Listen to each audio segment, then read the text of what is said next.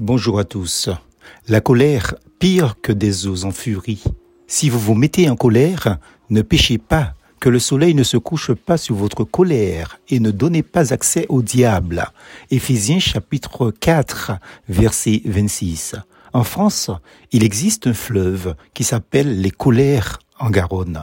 C'est une terreur pour les habitants de cette région, car en sortant de son lit, il peut monter à plus de 6 mètres 78 dans certaines villes et même plus dans d'autres. Quel effroi Pas besoin d'aller jusque-là, dans le pays de la personne, pour voir des rivières en crue, bien sûr.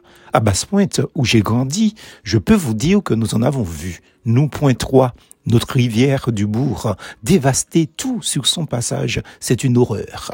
Quant à celle de la ville qui porte son nom en Martinique, Grand Rivière, n'en parlons pas.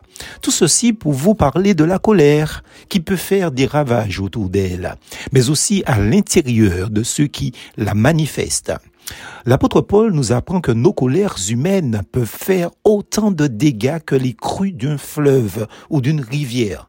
Pourquoi? Parce qu'elles ouvrent une brèche par où notre ennemi, Satan le diable, s'infiltre dans l'homme irrégénéré et le manipule, manipule l'homme né de nouveau. De fait, il nous conduit à accomplir les œuvres de la chair, celles de notre nature humaine, là où il est question de d'inimitié, de querelles, de jalousie, des animosités, des disputes, des divisions et en finalité de meurtre. Galates chapitre 5, verset 19 à 21.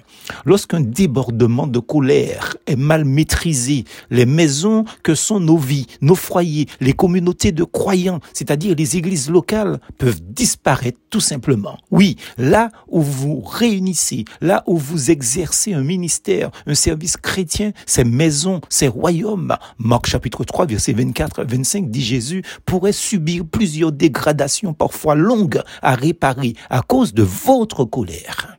Ainsi, un foyer ou une église locale peuvent disparaître, périr par suite d'une colère qui implose de l'intérieur, ensuite explose de l'extérieur, dispersant les membres de l'un ou de l'autre dans la nature. Alors, avant d'aller au culte ce dimanche, les autres dimanches à venir aussi, bien sûr, faites la paix avec vous-même, avec Dieu et avec vos frères et sœurs. Matthieu chapitre 5, verset 24. Les disciples de Jésus que nous sommes sont invités à se souvenir que leur maître leur a enseigné le pardon. Marc 11, verset 25. La colère peut créer des catastrophes ravageant tout en vous et autour de vous. Oui, les colères humaines peuvent faire pire que des rivières et des fleuves qui sortent de leur lit. Pisphos, en Jésus.